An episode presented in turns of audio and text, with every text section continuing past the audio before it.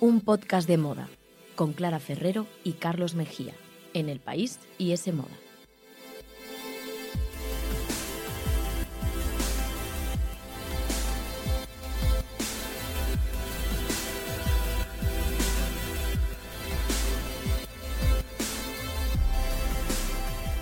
Hola, ¿qué tal? Bienvenidos a un podcast de moda. El podcast que escuchas mientras haces cosas importantes o no, tú sabrás, aquí te queremos igual. Nos podéis escuchar, ya lo sabéis, en iTunes, también en Google Podcast, en la web de Semoda y en los podcasts del país. Y podéis seguirnos en Instagram, arroba un podcast de moda, una gran cuenta, lo decimos siempre, pero es que es verdad. sí.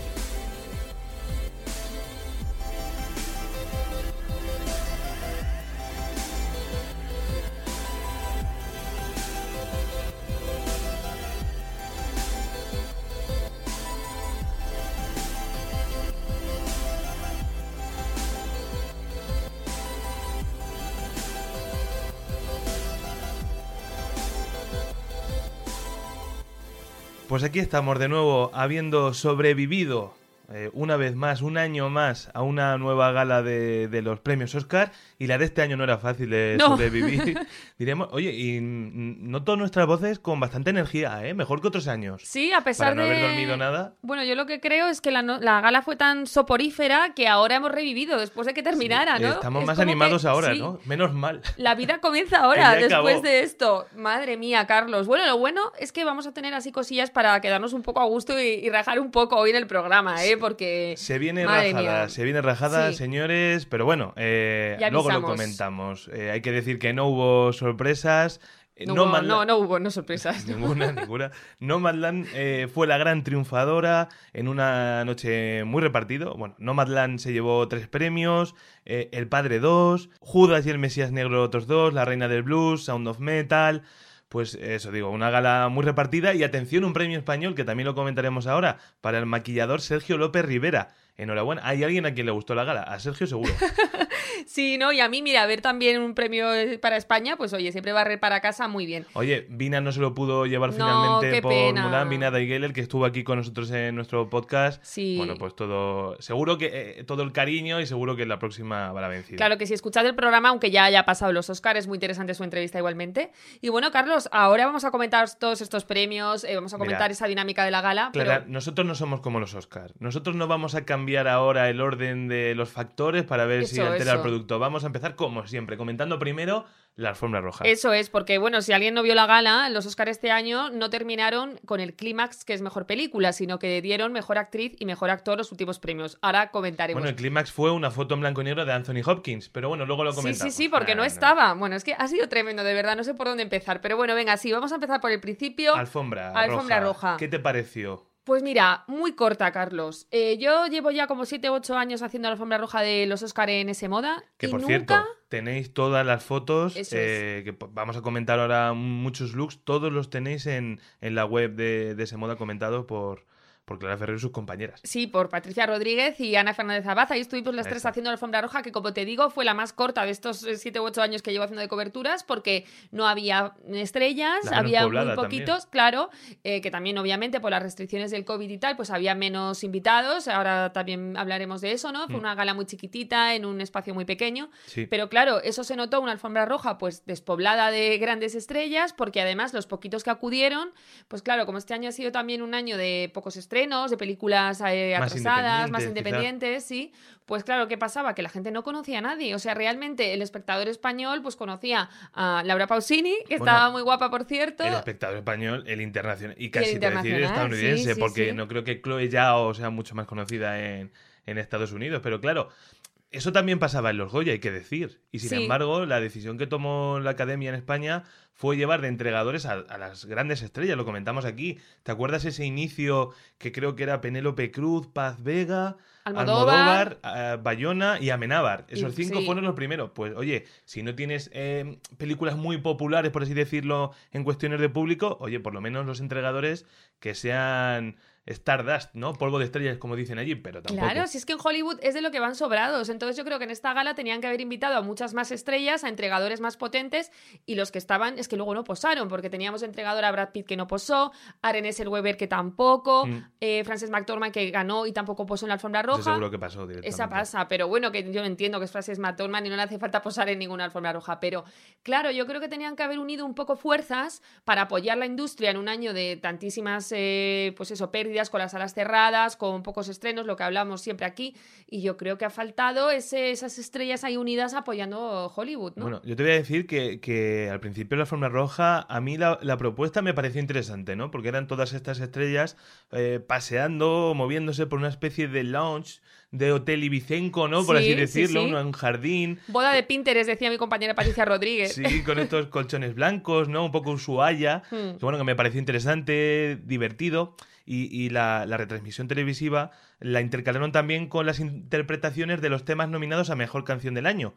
Con nuestra amiga Laura Pausini, Eso que es. tampoco se lo llevó, pero bueno, eh, estamos también con ella siempre a tope con Laura Pausini. Estaba muy guapa además.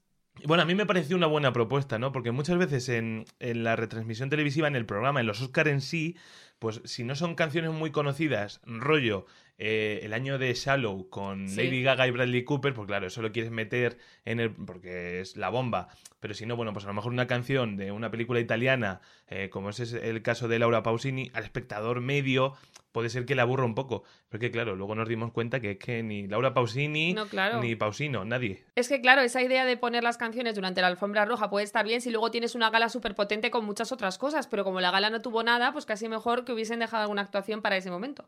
Pero bueno, lo que sí que es cierto es que la academia les pidió a las estrellas que acudieran, que se dejaran de pijamas y de ropa casual y que sacaran ahí los brillos, las lentejuelas y, bueno, ropa, pues eso, súper llamativa, ¿no? Para, para recuperar un poco ese glamour perdido tras la crisis Y- del y, coronavirus. tú con esa eh, propuesta, por así decirlo, por no decir orden directamente, Sí, orden ejecutiva, sí, ¿estás de acuerdo? ¿O hubieras dejado un poco más volar la imaginación también? Bueno, me parece bien que les animen porque al final El esto también code, es un escaparate para las marcas, ¿no? Uno de los más potentes que tienen, mucho más que un desfile. Esto lo ven muchísimos, muchísimos más espectadores que un desfile.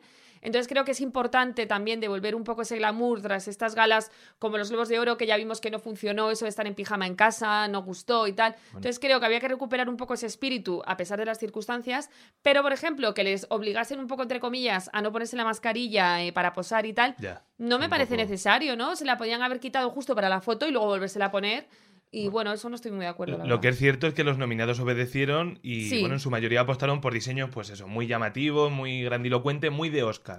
Bueno, y de hecho yo creo que una de las grandes tendencias de la noche fue vestirse directamente de estatuilla de los Oscar, porque Claro, si no te lo llevan, pues te vistes tú. te viste tú. Claro. Sí. Por ejemplo, Carey Mulligan, que bueno, no se llevó el Oscar por una joven prometedora, que está maravillosa, pues se puso su vestido de Valentino, que era súper estatuilla dorada. Andrade también vestida de Vera Wang. Y Leslie Odom Jr. eh, también con un traje de Sí. Brioni, siendo uno de los hombres que apostó también, pues eso, por el color. Sí, Leslie Odom de, de Una noche en Miami, que también Eso estaba es. nominado a Mejor Canción. Eso es.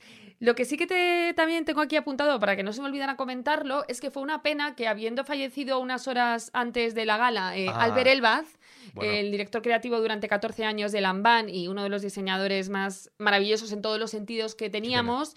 Fue una pena no ver ninguno de sus vestidos en la gala. Yo creo que, claro, no dio tiempo porque fue Claro. falleció unas poquitas horas antes, eh, a los 59 años y a causa del coronavirus. Pero bueno, es Pues. una gran pérdida para la moda y la verdad es que él ha vestido a muchísimas actrices en las alfombras rojas. Me hubiera gustado ver algún lambán. Y bueno, además acaba de lanzar su, su nuevo proyecto que se llamaba AZ Factory, lo digo así castellanizado, que era una marca pues pensada para ofrecer belleza y practicidad a las mujeres, decía él. Así que bueno, una pérdida, Pues la verdad. yo, y- yo me acuerdo de uno de, de Albert Elbaz, que creo que era el de Meryl Streep en, en 2012, cuando ganó el Oscar por, ¿Sí? por La Dama de Hierro, por la película en la que hace de Margaret Thatcher. De hecho, también se vestió un poco estatuilla porque iba dorada total, Sí, era un mira, lambán. es verdad. Y hay muchos, Tilda Swinton, Natalie Portman con este también con un escotazo, un vestido como metalizado que es mítico, también siempre sale en las eh, galerías de recopilación de los vestidos más bonitos de los Oscar. No ha dado que, tiempo bueno, a ver ningún lambán. No dio tiempo, no dio tiempo. Bueno. Pero bueno, aún así hay muchos looks que comentar. Por ejemplo, te voy a empezar eh, diciendo que muy a favor de Chloe Zhao o, Chloe, que lo pronunciamos mal, Chloe ¿no? Zhao. Eso, Zhao, Chloe lo que- la- sí, Chloe Zhao, Chloe Zhao. Bueno, que ganó a Mejor Dirección por Nomadland, lo decías justo al principio, estaba cantado. Y ella fue fiel a su estilo, que eso me encanta, porque apareció con sus zapatillas blancas de deporte, con sus dos trenzas, sin maquillaje. Eh, en la alfombra roja la vi de repente hablando con un periodista y estaba con una bandolera cruzada como si se bajara por el pan. O sea, Sí, a- estaba como apoyada en, en la barra, como esperando eso, en Ushuaia, esperando a ver si sale la viqueta. Sí, sí, sí. Bueno, ella estaba maravillosa con un vestido de Hermes y nada, me gustó por eso, porque es fiel a su, a su estilo y no le hace falta más. También eh, Frances McDormand, protagonista de esa misma película, que no puso en la alfombra roja como decíamos, pero recogió la estatuilla sin, sin maquillaje y también sin peinarse, que es algo muy francés, ya lo ha hecho muchas veces. Nah. Y bueno, es un poco en código también de denuncia de, pues eso, un poco de esa dictadura de que las mujeres en Hollywood tienen que estar siempre perfectas. Ella siempre va a su bola, es un verso suelto y oye, a tenor de todos sus Oscar, parece que a nadie le importa que no tenga mucho inter- interés en hacer eh, relaciones públicas. No necesita. En tres anuncios en las afueras, que no hace tanto de esa película, hace yo creo que tres años, Mm. ella fue un poco así. Oye, pero su discurso de este año fue bastante menos inspirador que cuando hizo levantarse a todas las mujeres en la sala. Yo creo que también que estaba Meryl Streep por ahí, Sí, sí. que aplaudía, incluso creo que es un GIF ahora mismo. Pero bueno, oye, eh, Frances puede hacer lo que le dé la gana, faltaría más. Sí, sí, faltaría, pero bueno, un poco, un poco esos, esos discursos, ¿verdad? Y luego, pues, ¿quién me gustó de la alfombra roja? Pues, por ejemplo, Regina King, de azul con un vestido de Louis Vuitton, así muy llamativo, con sus lentejuelas y tal, que abrió la gala en ese plano secuencia, ¿no? Que, que- Eso fue lo mejor. eso fue lo mejor y parecía que iba a tirar un poquito por ahí la cosa, de hacer como una especie de recreación de cine, de película y tal, pero luego se quedó solo en eso. No me hagas más spoilers de mi Ay, parte, perdón, porque entre perdón. que estás repartiendo las estatuillas y está. mm, por favor, Clara Ferrero. Ay, es que tengo muchas Eh, ganas de hablar de todo. los De anoche intentando saltarte. No, no, venga, vamos por el orden, vamos por Venga, el venga. manual. Pues luego también me gustó Amanda Seyfried, que iba de Armani Privé con un vestido rojo súper grandilocuente y me gustó porque recuperaba un poco ese glamour del viejo Hollywood. Qué pena que no se lo llevara tan bien porque está espectacular en Mank. Iba además de ganadora ella, ¿eh? Qué pena, porque aparte esta chica me cae muy bien. A mí también. Pero bueno, Luego Angela Basser también de Alberta Ferretti con un pedazo Bueno. de lazo en la espalda brutal, unas sexy. mangas. eh, sí. esta mujer es una diosa. Lo ha sido toda la vida y lo sigue siendo Angela Bassett. súper, súper favorecida. Y luego, pues, eh, hablábamos de Laura Pausini antes, que te decía que me parecía que estaba guapa. Iba muy discreta con un vestido negro sin más, pero le sentaba bien. Y oye, pedazo de esmeraldas de Bulgari que llevaba, por favor, ¿quién las pillara para el joyero? Oye, pues a mí me parecieron muy elegantes las mujeres de Minari. Ay, también, y- y- también. Y, me parecieron de verdad. No es que quiera aquí demostrar mi pronunciación Venga, de sus nombres. Dale, que te gusta el Por coreano. ejemplo, John Yang, que ahora lo diríamos, pero también, bueno, lo decimos ya también, otra ganadora del Oscar, Sí. eh, que iba de Dior, y hasta Han Yeri, que es, bueno, hace de la madre de la película de esta familia en, en Minari, que iba de Louis Vuitton, y por cierto, eh, película muy recomendable. Sí, la tenéis que Tú ver te- si... eh, hiciste los deberes, ¿no? Bueno, Carlos, Tú no sabes hasta qué punto. He visto todas las películas de los Oscars, lo puedo decir bien Y- alto. y solo He dinos- llegado a tiempo. Y solo dinos, ¿cuál es tu favorita de todas? ¿Con cuál te quedas? ¿Puedo decir dos? Venga. Una joven prometedora y el padre.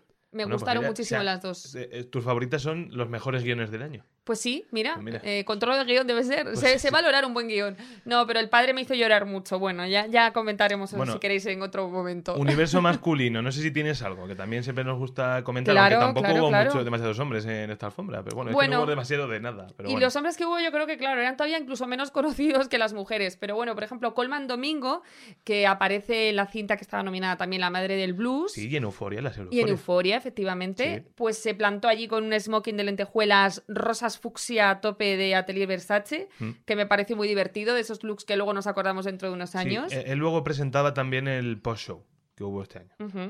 Y luego tengo también apuntados a Martin Desmond y Travon Free, no sé si lo estoy diciendo bien, que son codirectores del corto vencedor Dos completos desconocidos y Mm. que ellos rindieron homenaje a las víctimas de la violencia policial en Estados Unidos, a las víctimas negras, como por ejemplo Breonna Taylor o George Floyd, y se pusieron en sus zapatillas y en sus Sí. chaquetas, que por cierto eran amarillas y negras, así súper llamativas, se bordaron los nombres de estas víctimas de la violencia policial. Entonces, bueno, fue un gesto bonito Y un corto y- muy y muy recomendable. llamativo, además. Está, está en Netflix. Y, y bueno, yo también quiero comentar a Paul Ratchi, que es sí. uno de mis actores favoritos del año, nominado a Mejor Actor Secundario por Sound of Metal, y que va a tope de heavy metal, ahí posando con sus uñas negras, su melena al viento, y vamos, yo soy súper fan de este hombre, aparte que hace un papelón tremendo, sus padres también son sordos, entonces es mm, una película que a él eh, le va al pelo, vamos, la tiene Sí. intrínseca el papel que hace, y bueno, eh, si alguien no la ha visto, Sound of Metal, comentaba sus dos películas favoritas, eh, Clara, yo para mí esa película me parece top. Sound Yo también la metería luego ya en el top 3. Venga, Ah, sí, vale, sí. pues pero pero me quedo con las otras dos primero. Vaya, hombre. Y luego, pues más tendencias de la noche, pues enseñar abdomen, por ejemplo, que lo hicieron tres de las nominadas a mejor actriz, o sea, Hubo de, cinco, son cinco las nominadas, ¿no? Sí. Pues de cinco, tres se lo pusieron, que fueron Carey Mulligan, Vanessa Kirby y Andra Day.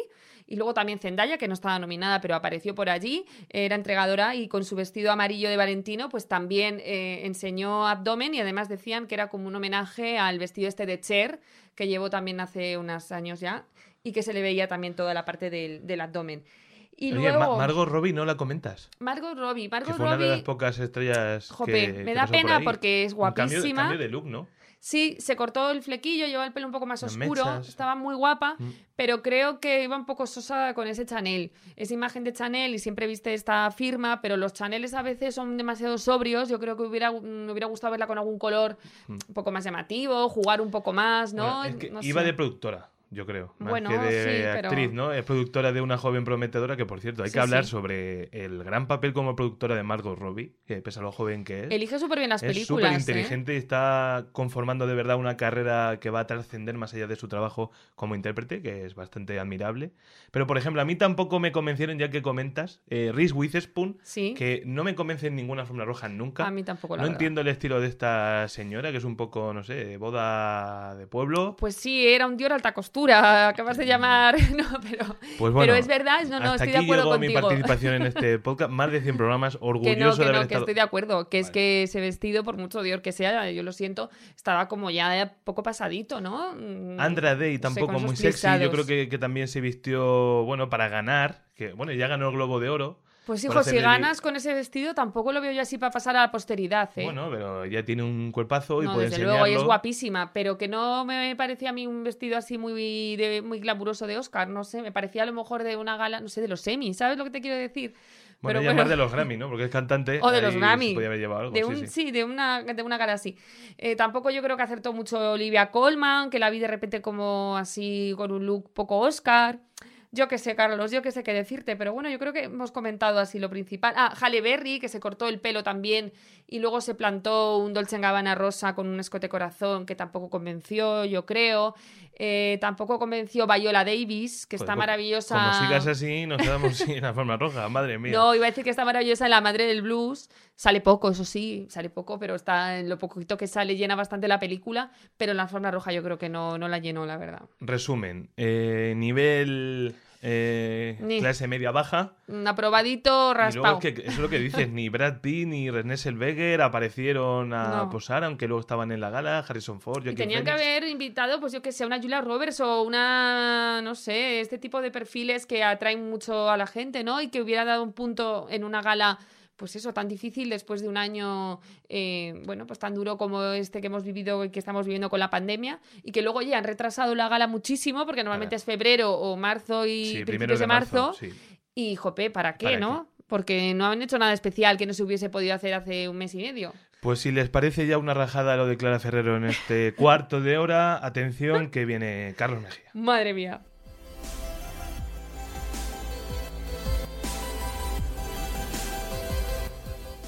Síguenos en Instagram, arroba un podcast de moda.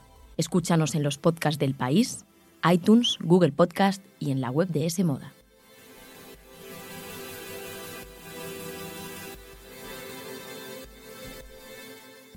¿Quieres empezar comentando ganadores o ya directamente quejas, sugerencias y mejoras o cómo va Pues esto? mira, eh, me he traído un audio que creo que, que también es tradición, que lo solemos poner siempre, lo estaba preparando. Si quieres empezamos con esto, ¿no? Que Venga. le va a dar un poco... bueno, que Un poco se- de empaque. Que se note que, que hay algo de producción. Poco, pero, ah, pero algo. Atención, escuchad, escuchad.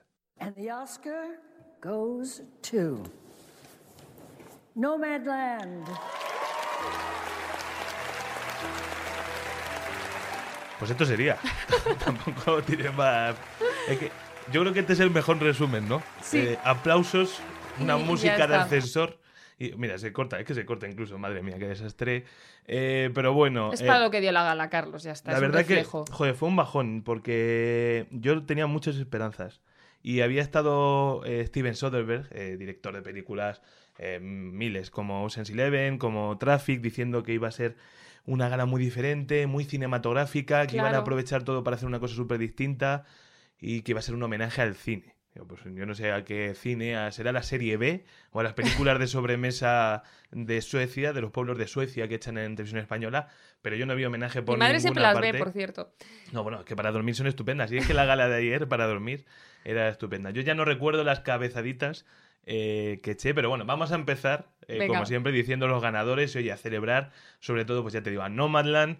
eh, tres premios, tres premios gordos, mejor película, mejor dirección y mejor actriz. Pues eso, eh, fue la gran triunfadora de la noche. Lo esperable también, por otro lado, ¿no? Una, una historia, un proyecto que arrancó con Frances McDormand llevándole el libro a Chloe Zhao, que tiene solo 39 años ahora. Muy joven. Atención a. Y es su tercera película. Atención a cómo ha empezado esta chica en, en el cine.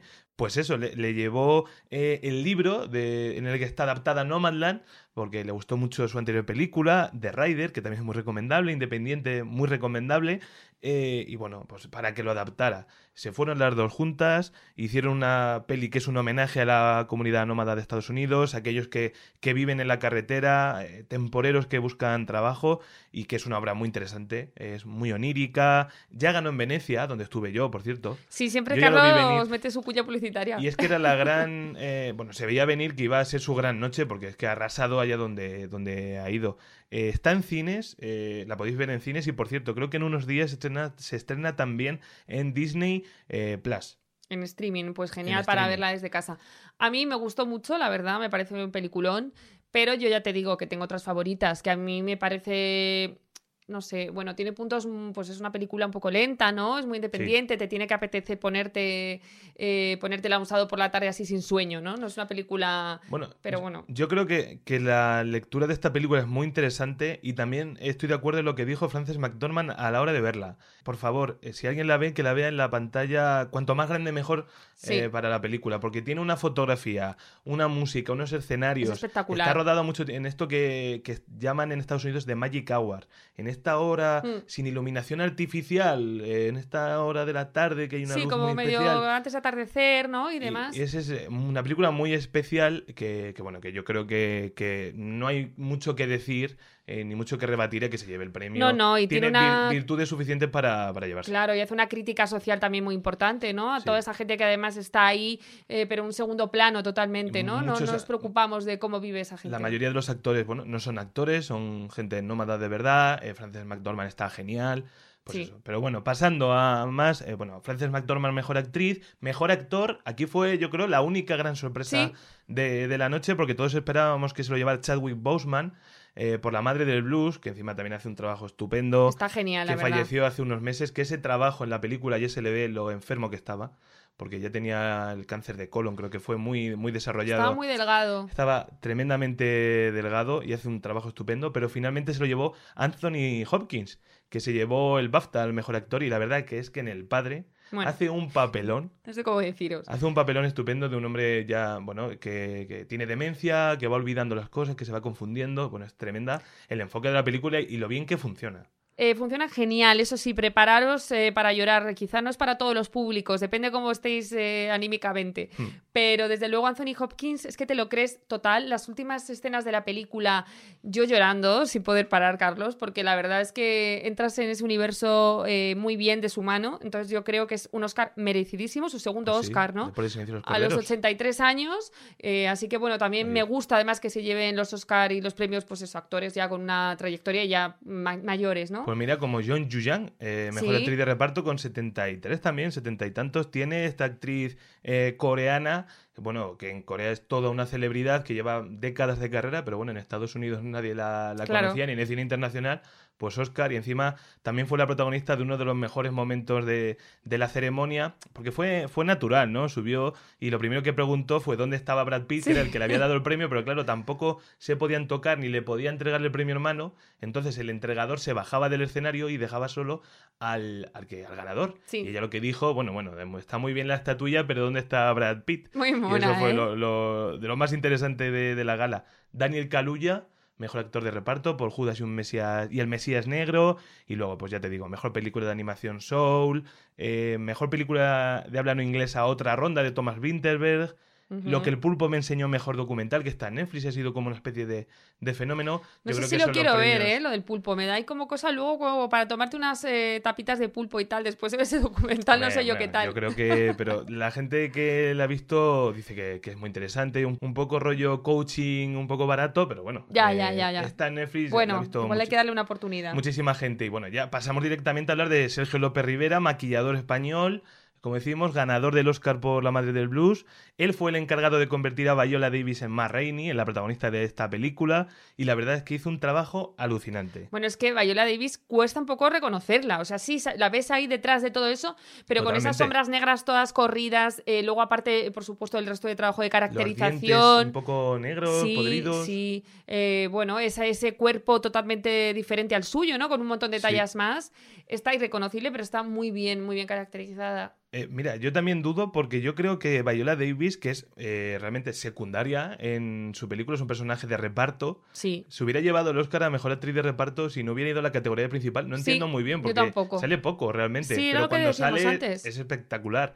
Ahora hay que decir Sergio López Rivera, que se fue de Santander a Los Ángeles con 19 años, buscando su sueño, y ahí lo tienes, una estatuilla. Sueño cumplido. Y por cierto, hay que decir que tú lo comentabas, eh, para su trabajo con Viola Davis se basó en las abuelas de la Guerra Civil Española y en sus maquillajes improvisados para, no sabía para esto. convertir a, a Viola Davis en Ma Rainey. Así que ah, ahí lo pone, bien por él. Pues muy bien, un premio que hemos eh, ahí rascado para España, genial. Ya lo comentaba también Chloe Zhao, pues la gran protagonista, porque ha hecho historia, segunda mujer, bueno, segunda mujer en noventa y pico ediciones Madre de los mía, Oscars. madre mía. Esta es solo la segunda No nos mejor, queda por mejorar. la segunda directora que se lleva la estatuilla después de Catherine Bigelow por En Tierra Hostil. Y ya te digo, eh, menuda forma de arrancar una carrera, eh, porque acaba de empezar y, y lo, lo hemos comentado en muchos programas. La próxima que tiene ya rodada es una de Marvel. Ya, es que Una le da, le da super- todo a esta o sea, mujer. va a ir de lo más independiente a una superproducción de 200 y pico millones o más, eh, con Angelina Jolie, con Salma Hayek, con Kit Harington, en Los Eternos. Entonces, vamos a ver qué hace con esa película, porque ya te digo, eh, 39 años, eh, ya ha hecho historia los Oscars. Totalmente, muchísima expectación con los Eternos. Y luego, oye, qué pena Glenn Close, por favor, otra Esta- vez que no se lo lleva esta Pues, mujer. Mira, una ha hecho historia del lado positivo y Glenn Close ha hecho historia del lado Pues sí, negativo. Yo te pues voy a decir sí. una cosa. eh, si solo voy a ganar un Oscar, casi prefiero pasar a historia por no llevarme 10.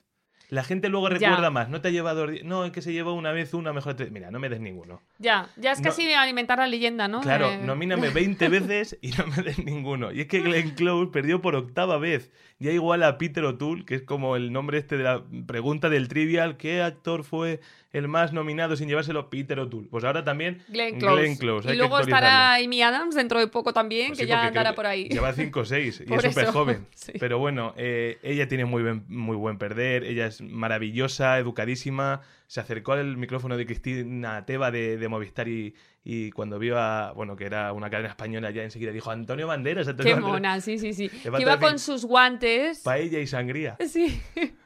Iba con sus guantes y su vestido con pantalón debajo de Armani. Yo creo que se puso guantes en plan. Yo no quiero aquí tocar nada, no me dejan mascarilla, pero yo me planto Oye, guantes. un, poco, porque, claro. un poco también los guantes crueles de Bill, ¿no? Que ya Un poco también el hizo famoso sí, ese sí, personaje sí, en sí, 101 sí. Dálmatas. Eh, pero bueno, se animó incluso a perrear. Bueno, Que fue otro de los momentos más graciosos, de los pocos que de los hubo. pocos, sí, sí. De hecho, yo creo que de los más, porque tampoco se me ocurre mucho más.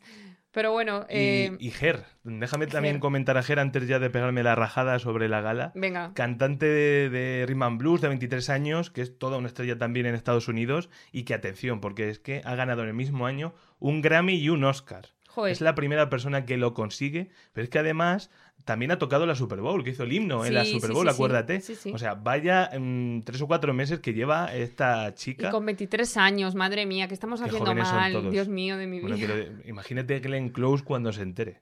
Bueno. Que tiene solo 23 años y ya tiene un Oscar. Le va a dar algo a la pobre mujer. Bueno, la- eh, también quería comentar yo en el apartado de música, ahora que mentas a Ger, que me gustó mucho Celeste, que es compositora de Hear My Voice, del Juicio de los Siete de Chicago, y que estaba nominada pues, por. Mm. esa canción, muchísimo rollo vestida de Gucci, con su pelo ahí afro a tope de power y un bolso con forma de corazón. Pero no de corazón, el, digamos, el emoticono, no, Sí. no, no. De corazón de órgano, ¿no? Órgano humano. Entonces era muy especial, parecía casi ahí el corazón de Jesús, ella eh, con, con ese bolso en sus manos.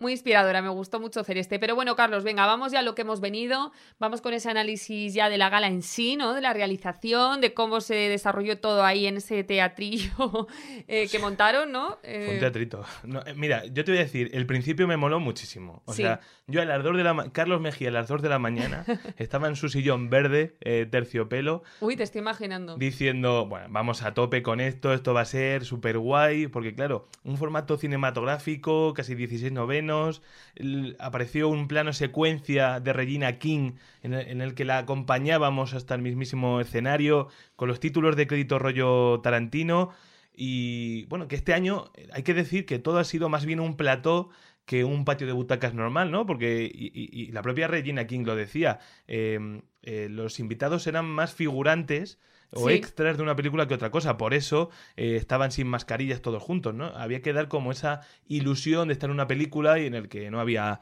pandemia por ninguna parte, que tampoco hubo demasiada referencia, por no decir ninguna, en discursos a, bueno, a la pandemia mundial que nos lleva asolando un año y medio. Seguro que les dijeron algo, ¿no? De no tiréis por aquí, que ya estábamos todo el día hablando de coronavirus. A mí me da esa sensación, Bueno, ¿no? no De sé. vamos a.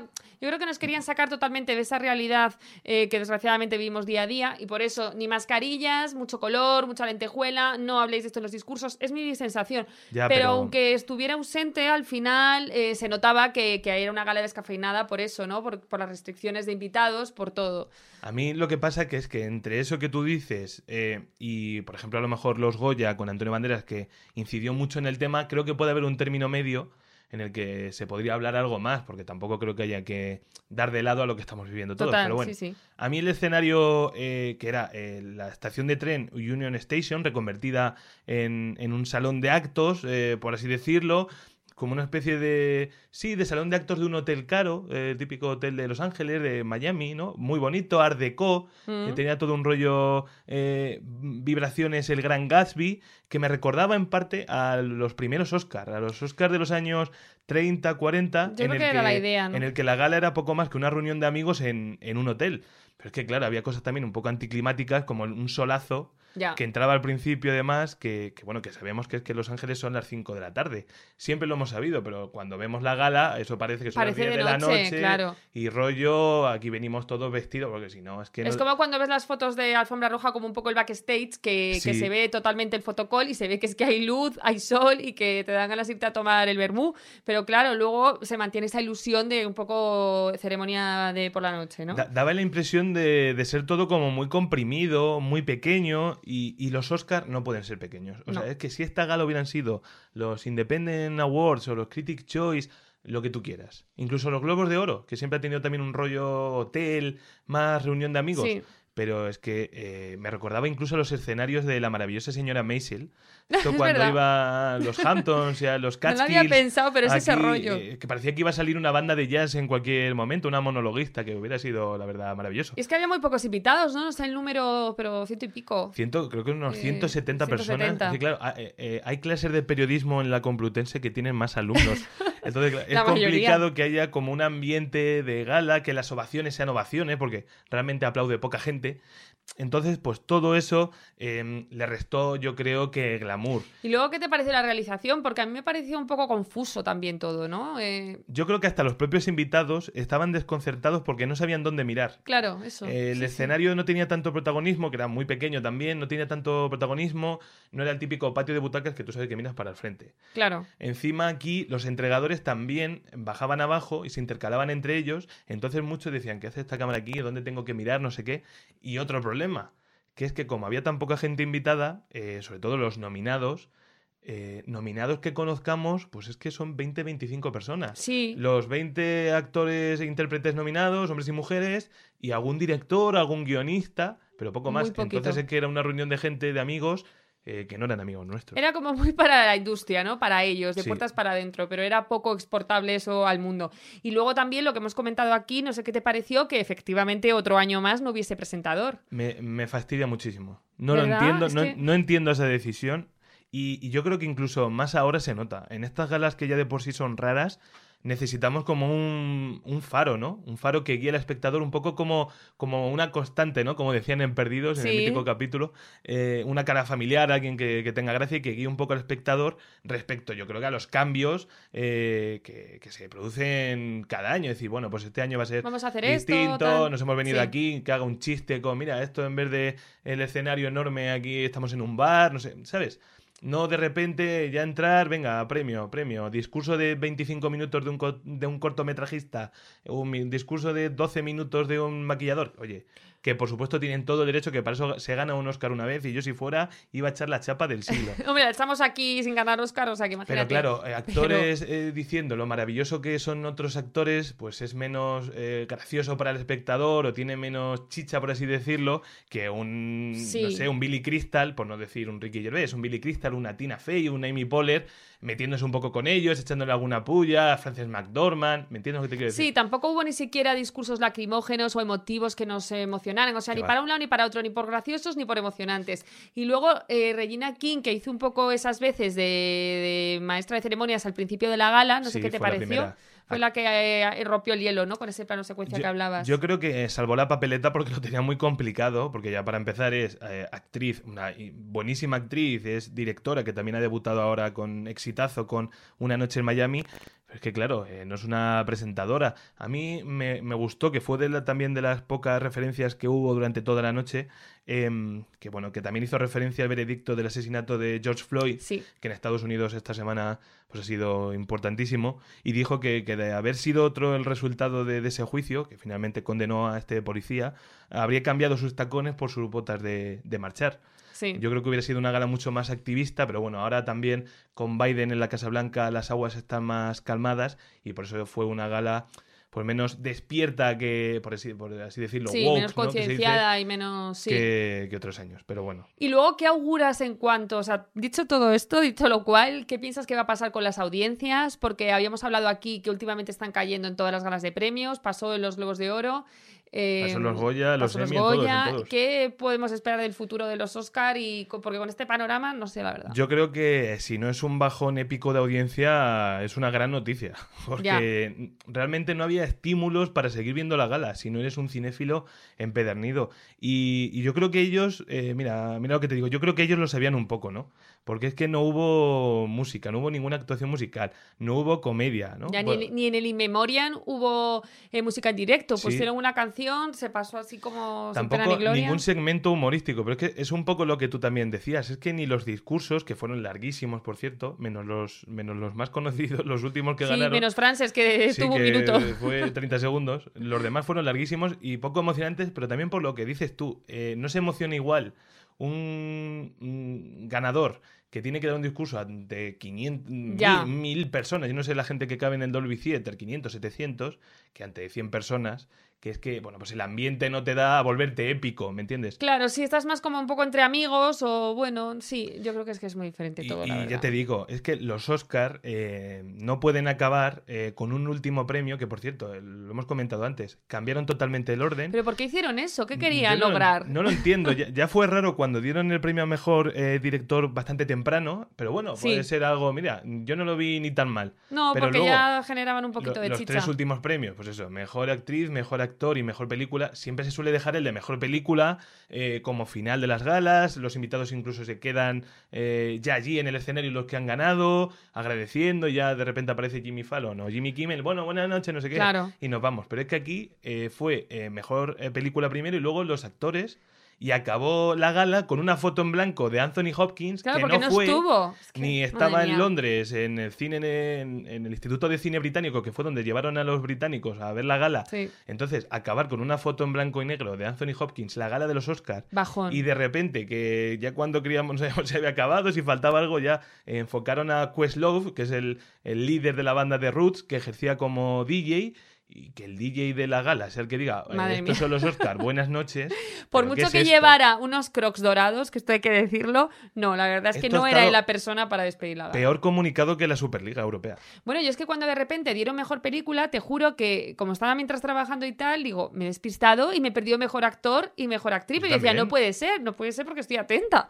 Pero yo decía, yo qué sé, son las 4 de la mañana, a lo mejor ya me estoy durmiendo, no sé qué me está pasando. Y no, no, efectivamente Pues ese- cambiaron el orden. Yo no creo sé. que ese, Clara, es el mejor resumen, antes de que te cargues el micrófono. Sí, acabo de dar un, un puñetazo a la mesa. Yo creo que ese es el mejor resumen de los Oscars de este año. Una gala que acaba con una foto en blanco y negro de Anthony Hopkins. Bueno, pues nada, con esta, este resumen tan poético y tan sentido que le ha quedado a Carlos, nos vamos a despedir. Ya os hemos contado un poco todo lo que pensamos. Lo ¿no? bueno es Eh, que esto solo puede mejorar el año que viene. Sí, la verdad Así es que, que sí. a tope, a Ojalá tope. que ya para entonces la pandemia sea un mal sueño del pasado, ¿no? Y Sí. que podamos de verdad vivir una gala recuperando ese glamour y, y un poco la chispa. No sé, que se vean unos cubatas antes de subir al escenario o hagan algo, por favor, porque... Bueno, Pero bueno, ya está, hasta aquí nuestro, Con que acudan- nuestro resumen. con que acudan yo me Con conformo. que posen un poquito y acudan, sí, eso es.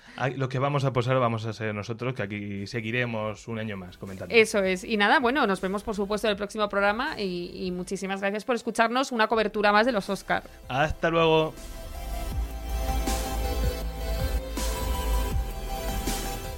S Moda, el tercer sábado de cada mes gratis con el país.